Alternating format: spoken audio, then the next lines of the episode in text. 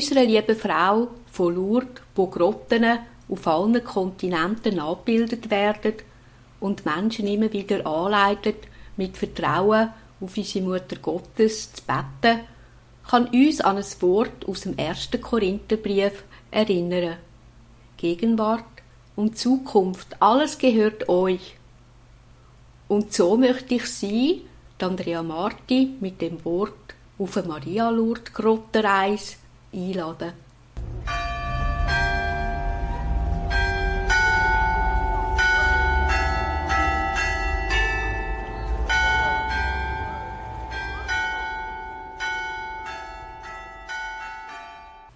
Jedes Jahr pilgern rund sechs Millionen Gläubige nach Lourdes. Die Schwerkranken und Behinderten erbitten um Heilung und Trost. Und darum nehmen sie den beschwerliche und anstrengende Weg auf sich. Schon die ersten Pilger haben Lourdeswasser aus der Quelle mit der Hoffnung auf Beistand von der Mutter Gottes und unserem Herrn Jesus mitgenommen. Auch viele haben Gipsstatuen in den Koffern mitgebracht. Die gibt es in allen Grössen. Das liebliche Aussehen von der Maria ist unverwechselbar. Die Farbe vom Gewand ist creme und die Schärpe ist blau. In der Armbüge trägt sie einen Rosenkranz und auf jedem Fuß ist eine Rose. In tiefer Verehrung haben die Pilgerer daheim Andachtsstätten gebaut. Sie ist häufig nicht fürs persönliche Gebet gedacht sondern vor allem für ihre Mitschwestern und Brüder im Glauben. Die Gründe für die Errichtung von diesen Andachtsstätten, wo sehr häufig in Kirchen, Kirchenplätzen und Friedhöfen sind, sind so vielfältig wie die Nöte der Menschen. Oft ist es aus Dankbarkeit, wie zum Beispiel Männer, die den Weltkrieg überlebt haben.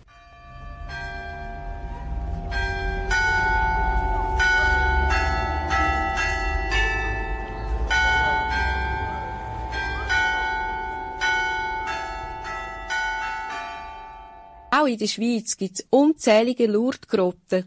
Besser muss man vielleicht bei einigen sagen, dass es Mariagrotten sind, weil beim Bau nicht Grotten von Lourdes als Vorbild dient hat. Aber es sind wohl Lourdespilger, wo die Idee hatten, man könnte das Geschehen von Lourdes daheim kopieren. Und so gibt's auch im St. Gallischen Mills, an einem friedlichen und stillen Ort, eine wunderbare Lourdesgrotte.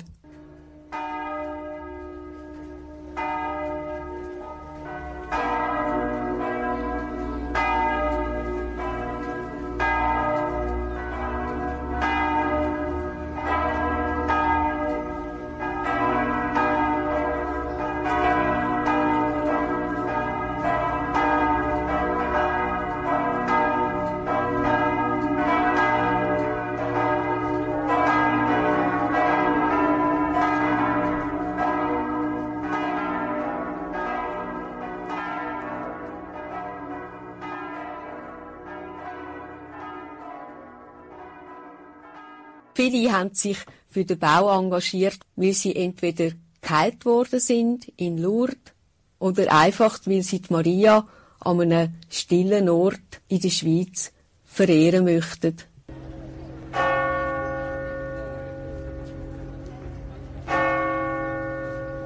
Und mit dem Glockengeläut aus Lourdes sind wir auf den Besuch von der Melsergrotte eingestimmt worden.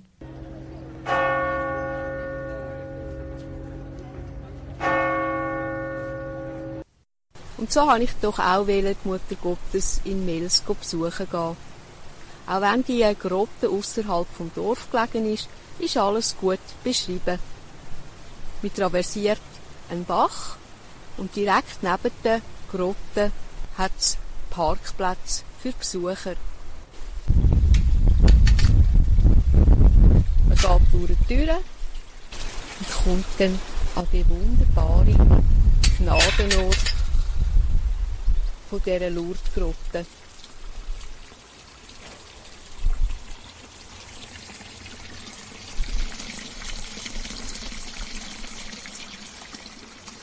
Ja, Mutter Gottes, dass du jetzt in dem Beitrag wirken kannst, möchte ich mit dem Anliegen, dass die Reportage ein Segen wird für alle, eine Kerze anzünden und das mit dem Gebet, wo da in der Grotte aufliegt. Maria, ich komme zu dir, um eine Kerze anzuzünden. Ich weiß, eine Kerze ist kein großes Opfer. Sie ist fast nichts von mir, fast nicht von meiner Arbeit, von meinem Geld. Sie ist nur ein Zeichen, dass ich einige Augenblicke schweigend vor dir bleiben will. Ein Zeichen, dass ich gekommen bin, weil ich weiß, dass du mich siehst, dass du nicht fern bist, meinem Leben, meinen Problemen, meinem Haushalt, meinen Kindern, meiner Arbeit, meinen Sorgen, meiner Umgebung, meiner Zukunft und auch dem Grund meines heutigen Anliegens. Maria, ich biete dir diese Kerze an, weil ich weiß, dass du meine Fürsprecherin und Mittlerin bist. Ich weiß es, seit Jesus, dein Sohn, mich gelehrt hat, von dir alles zu erbitten. Er ist das Licht der Welt. Amen. Ich bin heute Morgen nicht die Einzige, die so früh unterwegs ist. Ich sehe da eine fleissige Seele, die sich um die Luftgrotte kümmern tut. Und ich kann mit ihr kurz reden. Guten Morgen, Sie sind da ganz fleissig, Kerzen auffüllen und wischen und putzen etc. Ja. Wieso machen Sie das? Äh, das ist ausgeschrieben gewesen, die Stelle, und das hat mich wahnsinnig angezogen. Zum das machen, das ist auch etwas Wunderschönes. Am Morgen, wenn man so in der Natur ist, so eine Ruhe, es freut einem. Es gibt eine innere Ruhe. Was bedeutet Ihnen die Grotte? Äh, die Grotte bedeutet mir sehr viel. Eine Woche lang hier oben arbeiten. Und das ist so beruhigend. Das kann man nie holen, was man hier überkommt. Was haben Sie für einen Bezug zu der Mutter Gottes? Eigentlich einen sehr grossen, weil das kommt über von daheim weil meine Mama hat das schon gemacht, ist auf Flur gereist und ist viel zur Mutter Gottes her da. Das hat man dort mitgenommen. Und sind Sie auch schon in Lourdes gewesen? Ja, schon zweimal. Es ist sehr schön und Eindruck. Man kann fast nicht alles aufnehmen am ersten Mal, aber am zweiten Mal geht's. Und sind schon Pläne geschmiedet worden für ein drittes Mal? Ich kann es noch nicht sagen. Vielleicht. Ich weiß es noch nicht. Wenn die Mutter Gottes sie ruft. Ja, das kann man so sagen. Guten Morgen, Sie sind auch früh aufstehen, sind mit dem Hund unterwegs.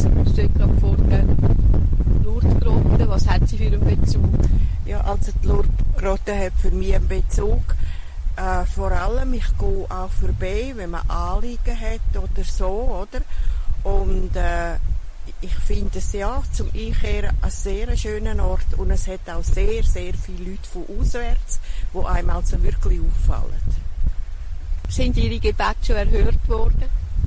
Ja, ich glaube schon, ja, ja. Oder alles kann nicht erhört werden. Und da in der Lourdesgrotte in Mels habe ich auch Margrit Neuhäusler getroffen. Wie ist der Lourdes Pilgerverein entstanden?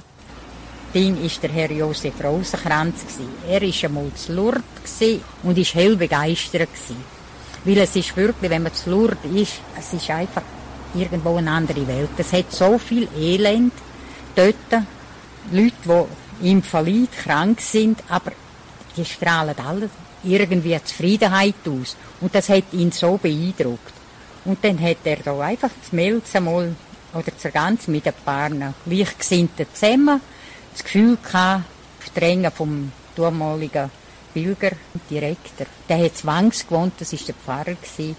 Auf Drängen von dem hin hat er dann einmal probiert, auch eben einen Verein zu gründen. Und ich muss sagen, ich bin eigentlich erstaunt, als ich die Chronik gelesen habe, wie viele Männer das auch beteiligt gewesen sind, mal. Dann ist da Frau Käthi Bertsch, die hat sich besonders an der Diskussion anschliessend beteiligt. Die 16 Anwesenden haben dann den Grundstein zur Gründung vom Lourdes-Pilgervereins der ganzen Land gelegt. Und wie ist denn die Lourdes Grotten entstanden? An der Jahreshauptversammlung im Jahr 1960 im Hotel Leuenzergans hat irgendjemand vom Vorstand der Impuls gegeben, man sollte eine Lurgrotte bauen. Nachdem alle Anwesenden sich an der Meinungsumfrage beteiligt haben und es angenommen worden ist, hat man halt noch müssen einen geeigneten Standort finden. In der Runkeline zu Melz haben die beiden dann einen Felsen gefunden, wo die Festung für den Bau von einem Bunker leicht rausgesprengt hat. Das ist dann ja eben nicht stand Die Lage hat genau den Vorstellungen entsprochen, weil rechter Hand fließt jetzt vorbei. Auch noch an dem Bach, oder? Und in der Zwischenzeit haben sie dann eben ausfindig machen, wem das gehört und haben die Erbengemeinschaft Zimmermann gefunden. Anlässlich von der Hauptversammlung am 30. April 1967 haben die Mitglieder zugestimmt, dass man das kauft, das Grundstück, dort mal für 10.000 Franken. Bereits im Jahr 1968 hat man können anfangen mit dem Bau und die Firma Amberg hat man beauftragt, um eine größere Feldsöffnung zu machen. Anschliessend hat die Firma Paul Pfiffner Grotte dann noch fertig ausgebrochen und der letzte Schliff gegeben. Und für den Standort der Madonna rechts oben bei der Grotte hat die gleiche Firma in Frohnarbeit eine schöne Nische rausgebrochen. Dann ist eine Nachbildung von der Mutter Gottes von Lourdes aus Carrara-Marmor eine schöne Statue an den Platz gestellt worden. Ist 68 dann eingeweiht worden.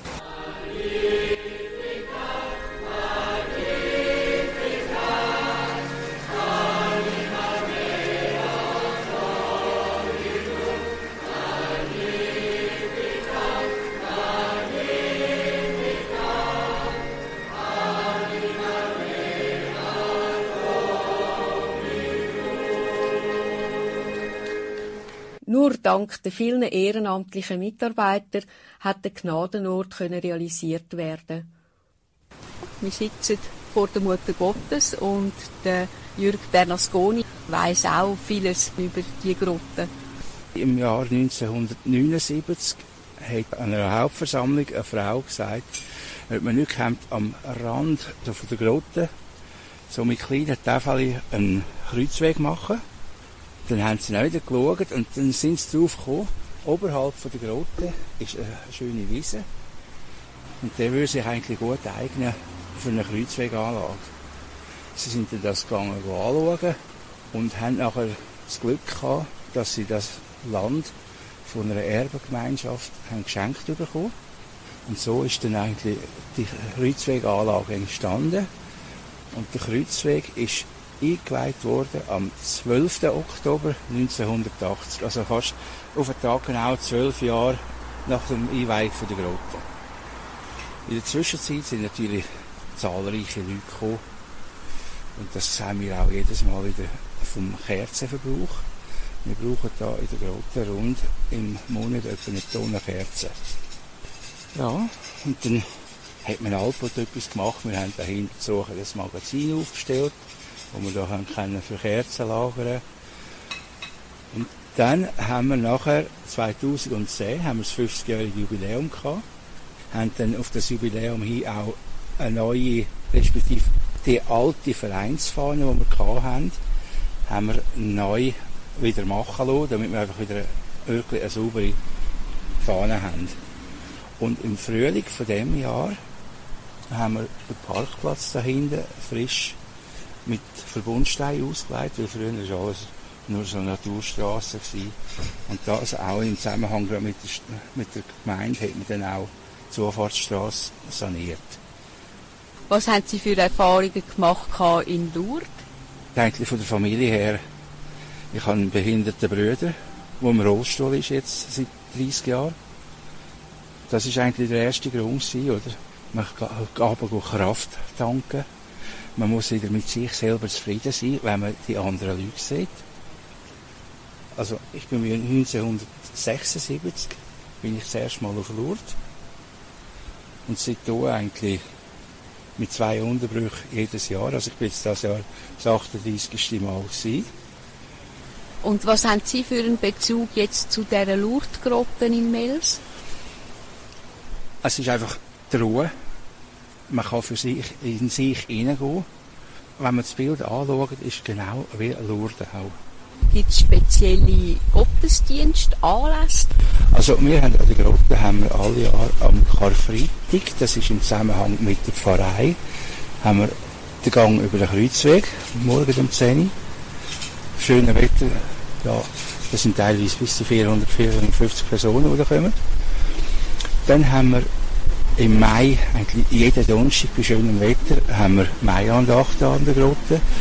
Und das haben wir jetzt aufteilen von der Organisation her. Das ist einmal ist die Pfarrei, die es macht. Dann haben wir Frauen- und Mütterverein, der Lourdesverein macht es mal. Dann äh, der Blaue Ring. So tut man eigentlich jede Maiandacht aufteilen.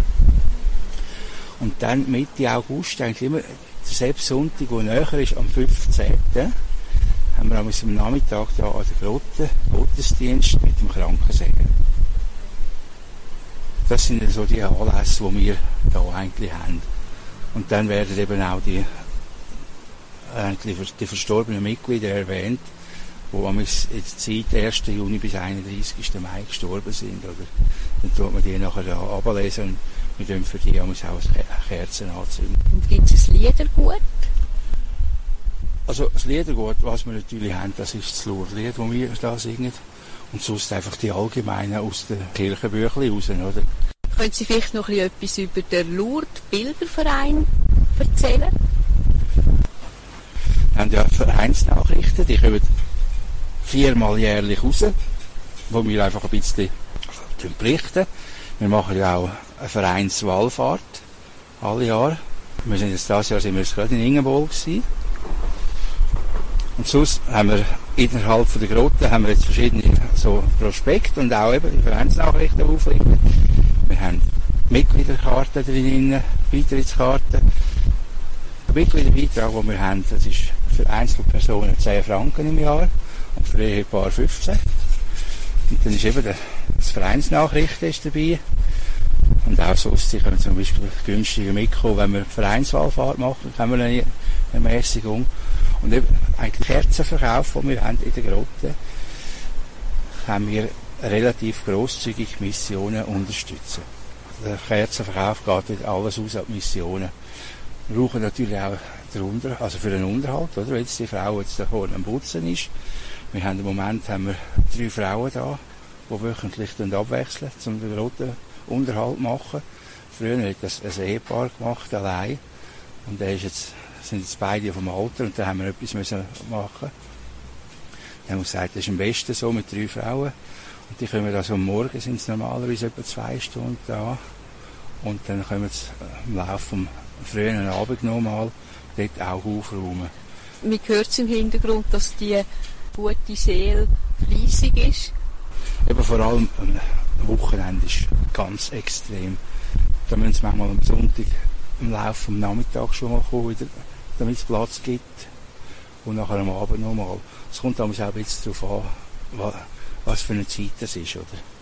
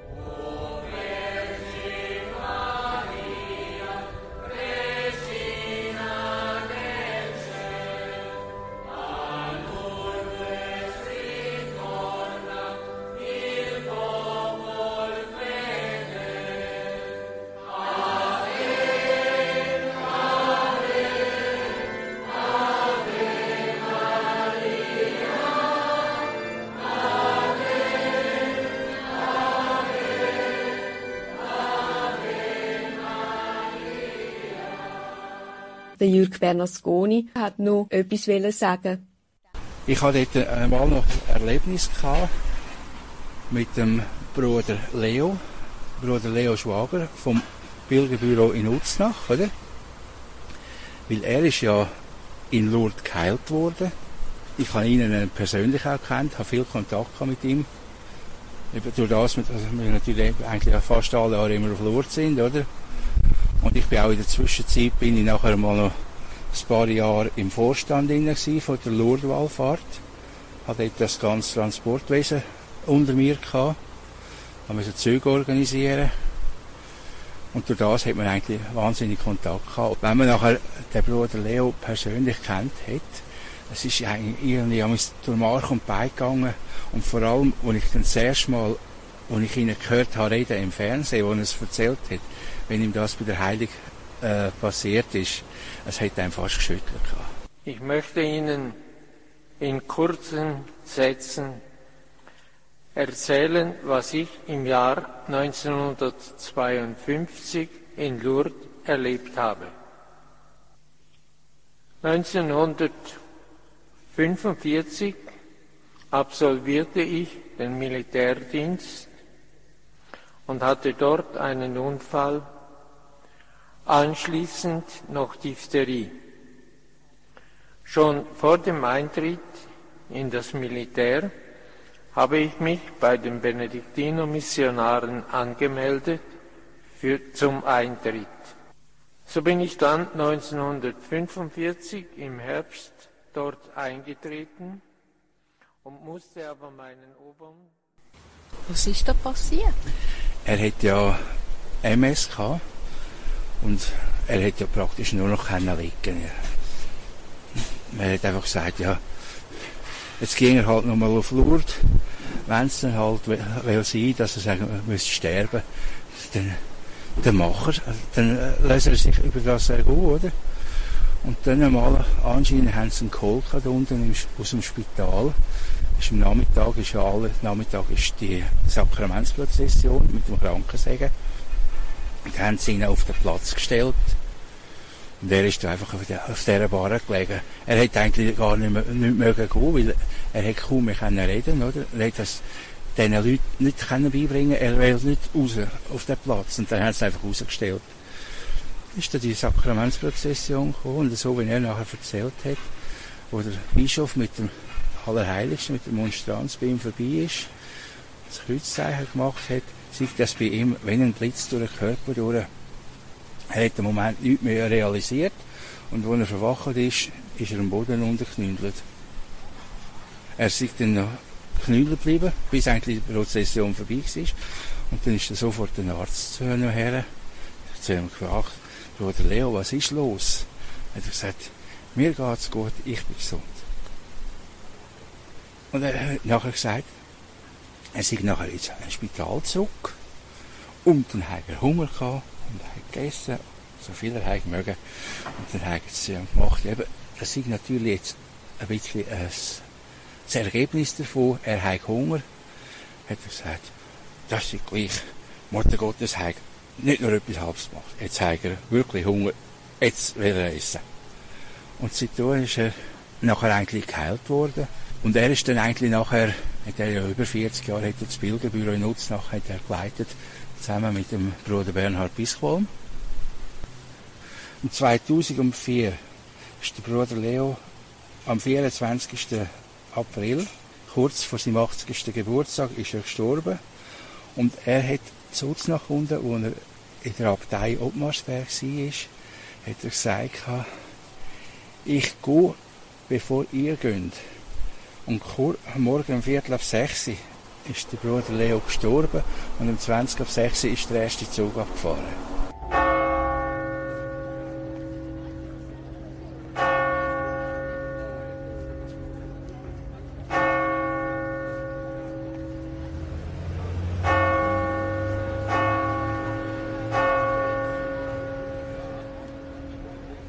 Aber auch der Bruder Bernhard von der Abtei St. Ottmarsberg weiß vieles über Lourdes und die Heilungsgeschichte vom Bruder Leo zu erzählen.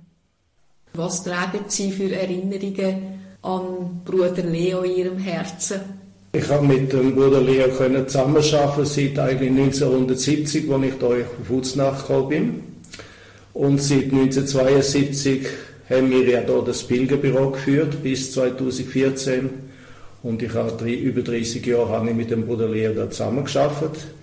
Er ist ja dann 2004 gestorben, an dem Tag, wo wir auf Lourdes gegangen sind. Und ich habe dann weitergeführt die Wahlfahrt bis letztes Jahr 2014. Ist der Bruder Leo auch ab und zu nach Melshofen gegangen? Er ist sicher auch da oben gewesen und ich glaube, er ist sogar bei der Einweihung von der Grotte dabei gewesen. Die ist ja damals in den 70er Jahren, soviel ich weiß, gebaut worden unter dem Herrn Rosenkranz als Präsident. Aber er ist sicher öfters dort gewesen. Ja, er ist natürlich sicher stark verbunden mit Lourdes und damit natürlich auch zu den Grotten in der Nähe, oder? Weil, weil Lourdes hat ihm ja sein zweites Leben geschenkt durch die Heilig 1952. Bruder Bernhard, Sie haben ja der Bruder Leo täglich eigentlich erlebt, wo wir zusammen geschafft haben. Und er hat ja ein grosses Leiden müssen tragen. Wie ist er da damit umgegangen? So im Alltag?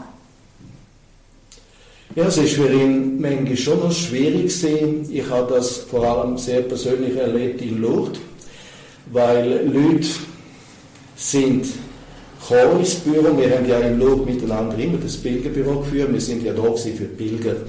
Und bei den Schweizer Pilgern ist das weniger das Problem gewesen, aber es hat einige ausländische Gruppen gegeben, die sind so buchstäblich dann in dem Pilgerbüro gestürmt und haben da den Bruder Leo wollen anschauen. Und das ist manchmal wirklich ein bisschen äh, mühsam gewesen, oder? Da ist er so fast begafft worden wie ein Sonderexemplar. Und Bruder hat natürlich unter dem schon auch gelitten, oder? Weil er einerseits hat er gewusst, an, mir, an ihm ist etwas ganz Großes geschehen. Er hat das auch als Aufgabe gefunden, dass er das muss ja irgendwie verkünden, oder? Aber es ist ihm dann nicht wohl gewesen, wenn er jetzt da als, als Objekt im Mittelpunkt gestanden ist. Und das ist für ihn oft sehr, sehr schwierig, um das richtig machen. Und er hat auch persönlich oft das Gefühl gehabt, habe ich das wirklich, habe ich, ja, weil er hat sich nicht selber ins Licht stellen, sondern er hat immer auch gesagt, das ist durch die Mutter Gottes, durch die Fürbitte der Mutter Gottes geschehen das Wunder hat ja Gott gewirkt, oder? Und wie verkünde ich das, ohne dass er mich selbst persönlich da in den Mittelpunkt stelle? Wie ist denn das vor der Heilung Also er hat ja da wirklich müssen ein schweres Kreuz Tag für Tag tragen. Er ist ja 1952 ist er geheilt worden am 30. April. Eintreten in Fribourg als Benediktiner ist im 45 oder 46 und im 47, 48 ist, da sind die ersten Anzeichen von der Krankheit losgegangen. Da hat man noch gar nicht realisiert, was es ist. Er, hat, er ist gestolpert oder hat dann auch Doppelsichtigkeit gehabt. So.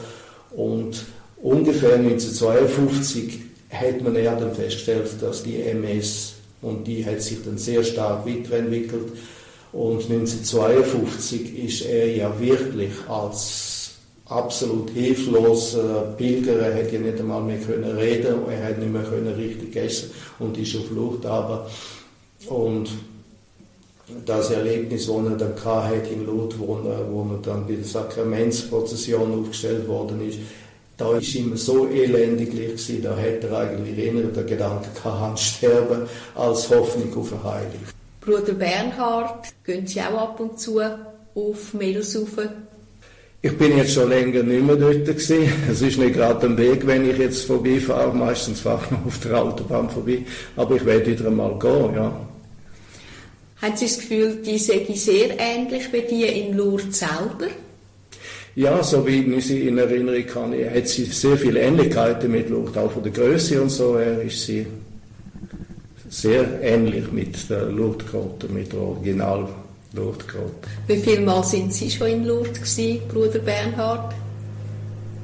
Also ich habe ja 43 äh, Jahre mitgeschafft an der Organisation von der Wallfahrt und offiziell mit der Wallfahrt bin ich 41 Mal mitgereist.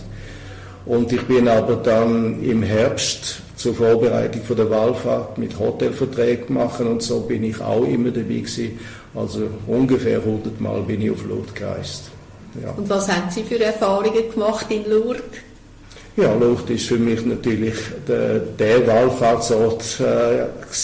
Ich habe natürlich auch dadurch, dass ich Bruder Leo kennt habe, habe ich natürlich auch eine ganz tiefe Beziehung zu Lourdes, schon weil seine Heilung dort stattgefunden hat. Und ja, ich habe natürlich wirklich 40 Jahre auch für das geschafft, oder? Und das gibt natürlich eine andere Beziehung zu Lucht. Bruder Bernhard, können Sie etwas noch erzählen über die Wallfahrten nach Lourdes selber? Als wir 1972 angefangen haben mit der Wallfahrt, haben wir rund 2200 Pilger gehabt. Wir sind mit vier Extrazügen gefahren und haben von dort weg eigentlich jährlich eine Steigerung gehabt. Über 20 Jahre haben wir immer über 3000 Pilger gehabt. Und unsere grösste Wallfahrt, die wir hatten, das war die 100. 1996. Und dort haben wir 3850 Pilger gehabt mit fünf Zügen. Und alle fünf Züge haben die maximale Wagenlänge gehabt mit je 16 Wegen. Und das ist, das ist natürlich die imposanteste Wallfahrt, die wir hatten, auch natürlich vom Aufwand her die aufwendigste. Aber die ist mir heute noch in Erinnerung. Das ist eine ganz schöne Wallfahrt mit so vielen Pilgern. Wer tut die Pilger betreuen und begleiten? Ja, einerseits die äh, Krankenpilger, die werden ja von der Krankenpflegevereinigung betreut. Und da kommen äh, viele Helfer, junge Helfer und Helferinnen mit. Dann haben wir auch immer Ärzte dabei gehabt. Am Anfang haben wir weniger gehabt. Die letzten Jahre haben wir bis 10, 12 Ärzte gehabt, die äh, betreut haben. Wir haben äh, ein eigenes Labor gehabt, wo wir auch können Untersuchungen machen wenn etwas war. Und wir haben ja die Hotels voraus reserviert, oder? Wir haben äh, am Anfang sogar sehr viele Hotels gebraucht in Lourdes, bis 80 Hotels. Später haben wir können das reduzieren. Und äh, da ist natürlich auch einer für das Hotel dann verantwortlich gewesen, wo dann nach Hotels nachgegangen ist, wenn etwas nicht klar war oder so. So ist das abgelaufen. Wird das volontär gemacht? Also all die Helfer haben volontär geschafft. Sie haben sogar einen Teil von der Wahlfahrt müssen zahlen. Sie, sie haben also nicht können gratis mitgehen. Die Helfer haben eine Vergünstigung gekriegt von der Wahlfahrt aus und vom, zum Teil auch von der Pilgerverein. Aber eigentlich der Großteil auch vom Verein, also von der, von der Lourdeswallfahrt, die haben sehr viel freiwillig gemacht. Der Pilgerdirektor hat eine Entlöhnung gehabt, einen bestimmten Betrag und auch das Pilgerbüro, wo ja eigentlich das ganze Jahr geschafft hat, ist entlöhnt worden, oder? Aber sehr viele von diesen Helfern haben eigentlich da wirklich noch ihre Ferien geopfert, etwas zahlt an die Reise und mitgeschafft, streng mitgeschafft. Das Ganze wird ja organisiert vom Pilgerbüro Lourdes und das ist ja sicher sehr aufwendig. Also ich kann es jetzt nur sagen, wie es gelaufen ist bis 2014 oder wo ich noch zuständig bin.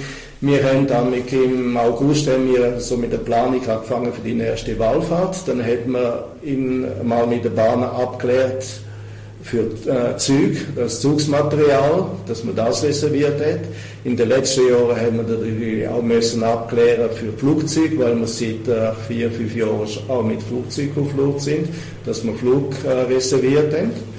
Und dann sind wir auf Flucht gegangen und haben mit der Hotelverträge gemacht. Man hat einfach kalkuliert, wie groß wird ungefähr die Wallfahrt und hat dann mit den einzelnen Hotelverträgen gemacht über das Kontingent am Betten.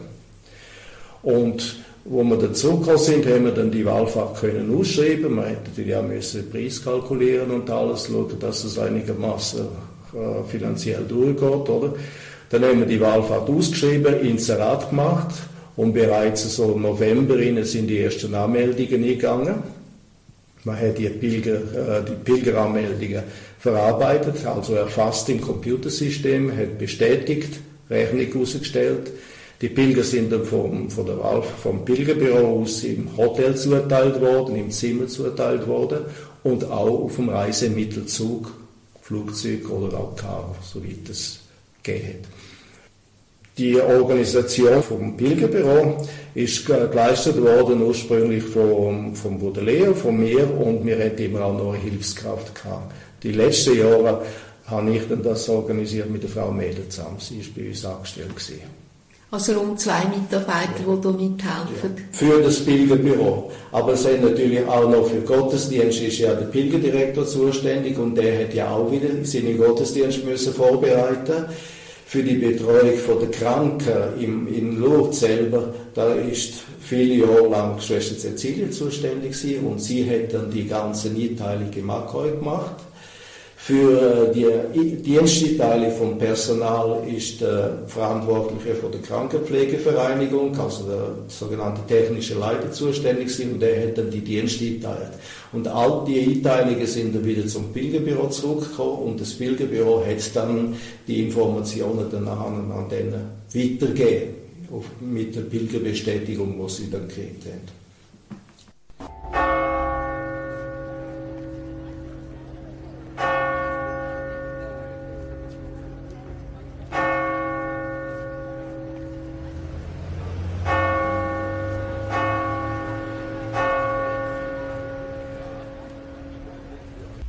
Der heilige Bernadette ist in Lourdes mehrmals Mutter Gottes erschienen. Wer ist denn die heilige Bernadette gewesen? Ich möchte zitieren aus dem Heiligen Lexikon. Die heilige Bernadette ist am 7. Januar 1844 in Lourdes in Frankreich geboren und gestorben am 16. April 1879 in Nevers an der Loire. Bernadette, älteste von sechs Kindern, war Tochter von François Subiros und seiner Frau Louise, geboren Gasteron, der Tochter des Müllers der Mühle Boli, die François geheiratet und damit die Mühle übernommen hatte. Zehn Jahre nach Bernadettes Geburt konnte die Familie die Pacht nicht mehr bezahlen, weil die Konkurrenz der neuen dampfgetriebenen Mühlen zu stark war und wohl auch wegen der Alkoholabhängigkeit des Vaters. Die Familie musste in eine kleine Mühle umziehen. Im Jahr darauf gab es in Lourdes eine Cholera-Epidemie mit 38 Toten. Auch Bernadette wurde angesteckt und litt von da an zeitlebens unter Asthma. Die Familie musste zudem in eine noch armseligere Mühle wechseln. Als in der Hungersnot von 1856 die Regierung kostenlos Mehl verteilte, musste auch diese Mühle ihre Arbeit einstellen und der Vater sich nun als Taglöhner verdingen, wobei er oft arbeitslos war. 1857 war die Familie mittellos und bekam einen Raum im ehemaligen Gefängnis des Ortes zugewiesen, dem Gascho, wo die ganze Familie in einem Raum wohnte. Unter der falschen Anklage des Diebstahls von Mehl saß der Vater auch acht Tage im richtigen Gefängnis. Bernadette blieb bei all dem ohne Schulbildung und Religionsunterricht, musste als Schweinehirtin und als Bedienung in einer Schenke arbeiten. Im November 1858 wurde sie als Magd auf den Bauernhof ihrer Patentante im Nachbardorf Bachkäs gegeben, wo sie vom Ortspfarrer Katechismusunterricht erhielt. Dieser war begeistert von den Marienerscheinungen, die es 1846 in La Salette gegeben hatte. Mitte Januar 1858 kehrte Bernadette kurz nach ihrem 14. Geburtstag zu ihrer Familie nach Lourdes zurück. Am 11. Februar 1858 hatte sie beim Holzsammeln im Wald zum ersten Mal die Vision, die sich im folgenden halben Jahr noch 17 Mal wiederholen sollte. Ihr erschien in der Grotte Masabiel eine weibliche Gestalt von großer Schönheit in einer goldschimmernden Wolke. Die Dame, wie Bernadette sie ehrfurchtsvoll nannte und die sich erst später als Maria erwies. Drei Tage später wiederholte sich die Erscheinung. Bernadette besprengte sie mit Weihwasser das sie dafür aus der Kirche mitgebracht hatte, und forderte sie auf, wenn Sie von Gott kommen, bleiben Sie, wenn nicht, gehen Sie. Eine Woche nach der ersten Erscheinung wurde Bernadette von der Marienerscheinung aufgefordert, 15 Tage lang an diesen Ort zu kommen, was die immer mehr in Ekstase geratende Bernadette gerne tat, wobei immer mehr Menschen aus der Stadt sie begleiteten, die aber die Erscheinung nicht wahrnehmen konnten. Der örtliche Polizeikommissar lud daraufhin Bernadette und andere Augenzeugen zum Verhör. Das Protokoll ist erhalten. Am 24. Februar wurde Bernadette aufgefordert, als Zeichen der Buße die Erde zu küssen. Am Tag darauf folgte die Aufforderung, aus der Quelle zu trinken, von der aber doch nichts zu sehen war. Bernadette scharrte am Boden. Ein Rinnsal tat sich auf, schließlich die Quelle mit einer Schüttung von 120.000 Litern am Tag. Am 2. März wurde Bernadette aufgefordert, zum Priester zu gehen. Er solle für den Bau einer Kapelle an dieser Stelle wie die Anhaltung von Prozessionen sorgen. Als eine Frau aus dem Nachbarort ihren gelähmten Arm ins Wasser der Quelle tauchte und ihn geheilt wieder entnahm, das erste von bislang 68 von der katholischen Kirche offiziell anerkannten Heilungswundern, kam eine große Zahl von Menschen zur Quelle. Bis zu zehntausend Menschen haben zugesehen, als sie mit der unsichtbaren Frau redete. Die örtliche Zeitung veröffentlichte nun einen großen Artikel gegen den Aberglauben von Lourdes. Am 4. März gab es die zunächst letzte in der Reihe der 15 aufeinanderfolgenden Erscheinungen. In einer weiteren, am 25. März, dem Fest der Verkündigung des Herrn an Maria, offenbarte sich Maria endlich Bernadette und stellte sich ihr im Dialekt der Gegend vor. Ich bin die unbefleckte Empfängnis. Bernadettes Beichtvater war zunächst der Ansicht, dass sie einfach nur eine zu lebhafte Fantasie habe, aber als ein erblindender Mann sein Augenlicht wiederfand, verbreitete sich die Nachricht von der Heilkraft des Wassers vom örtlichen Arzt Dr. Dusus der Bernadettes Erlebnisse tatkräftig unterstützt, rasch in ganz Frankreich. Bei der vorletzten Erscheinung am 7. April geschah an Bernadette das sogenannte Kerzenwunder. Dr. Dusus beobachtete, wie sie die Hände über die mitgebrachte Kerze hielt, ohne dass diese irgendwelche Verbrennungen erlitten. Ich glaube, dass du etwas siehst, attestierte er. Nachdem die Ortsgemeinde die Grotte am 11. Juli angeriegelt hatte, um weiteren Menschenauflauf vorzubeugen, erlebte Bernadette am 16. Juli 1858 die letzte der 18 Erscheinungen von der gegenüberliegenden Seite des Flusses. Sie war so schön wie nie zuvor, meinte Bernadette. Vier Jahre nach der Verkündigung des Dogmas der unbefleckten Empfängnis Mariens durch Papst Pius IX.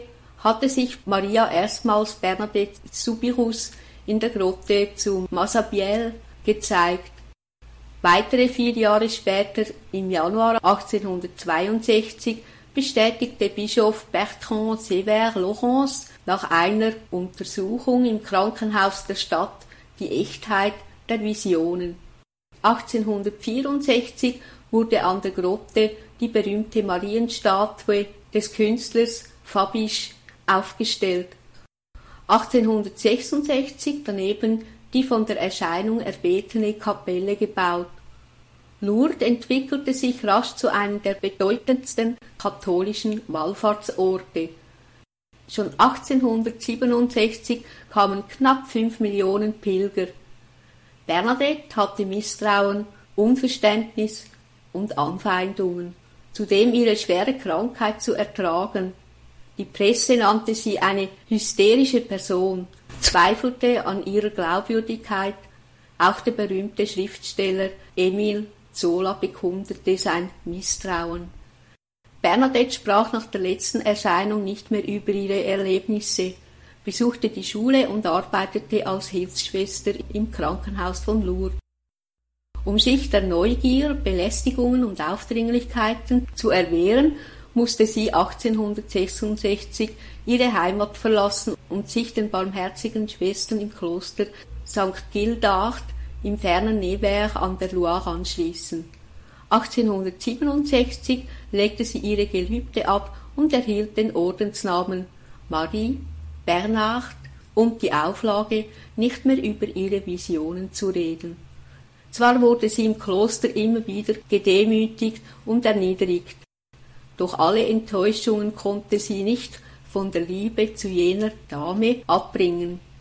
Eine ihrer Mitschwestern stellte Bernadette die Frage, was tut man mit einem Besen? Man kehrt mit ihm. Und anschließend, man stellt ihn hinter die Tür in die Ecke. Eben, das ist meine Geschichte. Maria hat mich benutzt und nun in die Ecke gestellt. Das ist mein Platz.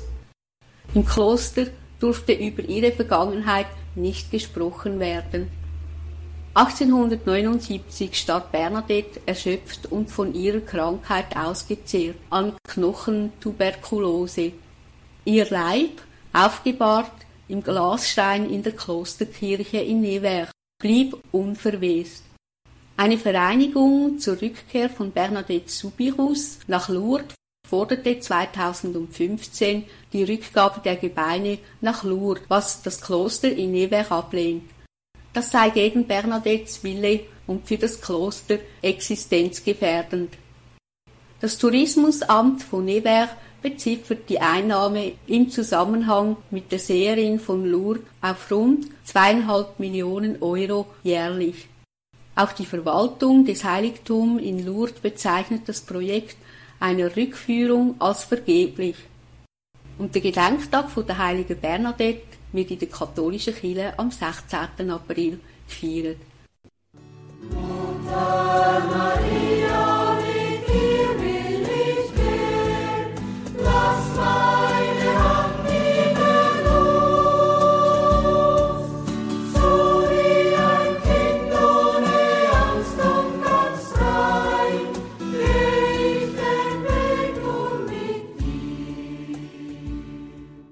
Nach dieser Maria-Reise wünsche ich Ihnen, dass Sie voller Gnade sind, so wie es die Maria war. Und mögen Ihnen auch die Lourdesklang in Ihrem Herzen viel Frieden vermittelt haben. Und so möchte ich mich, Andrea Marti, bei Ihnen allen mit einem Maria-Gebet verabschieden. Heilige Jungfrau, in deiner himmlischen Glorie vergiss doch nicht das Elend dieser Erde.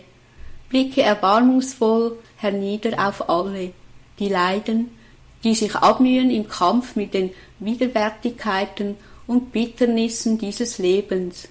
Habe Mitleid mit all denen, die sich lieben und die getrennt sind. Habe Mitleid mit all denen, die einsam und verlassen sind. Habe Mitleid mit unserem schwachen Glauben. Erbarme dich derer, die wir lieben.